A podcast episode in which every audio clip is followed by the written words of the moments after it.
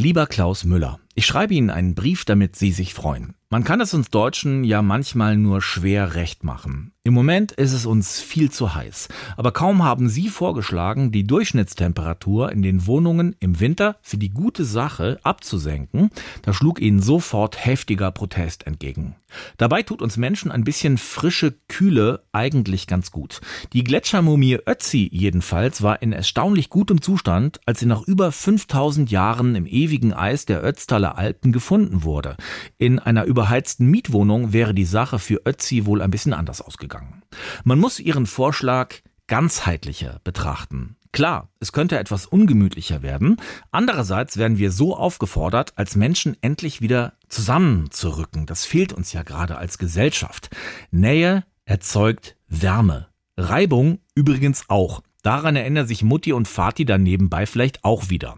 Und wenn man einfach eine Schicht mehr anlegt, um im Wohnzimmer nicht zu frieren, kann man gleich auch noch auf die ein oder andere heiße Dusche verzichten. Das merkt dann ja keiner.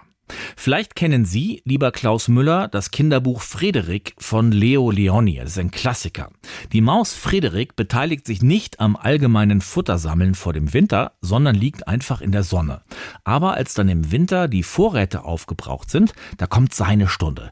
Frederik erzählt den hungernden und frierenden Mäusen von der Wärme und den Farben des Sommers und macht sie alle glücklich. Vielleicht wäre das ein Vorschlag zur Güte. Im Winter wird die Heizung etwas heruntergeregelt. Dafür gehen wir jetzt alle schön ins Freibad oder an den See und sammeln schon mal Wärme. Es grüßt Sie herzlich Ihr Fan Arno Wilhelm.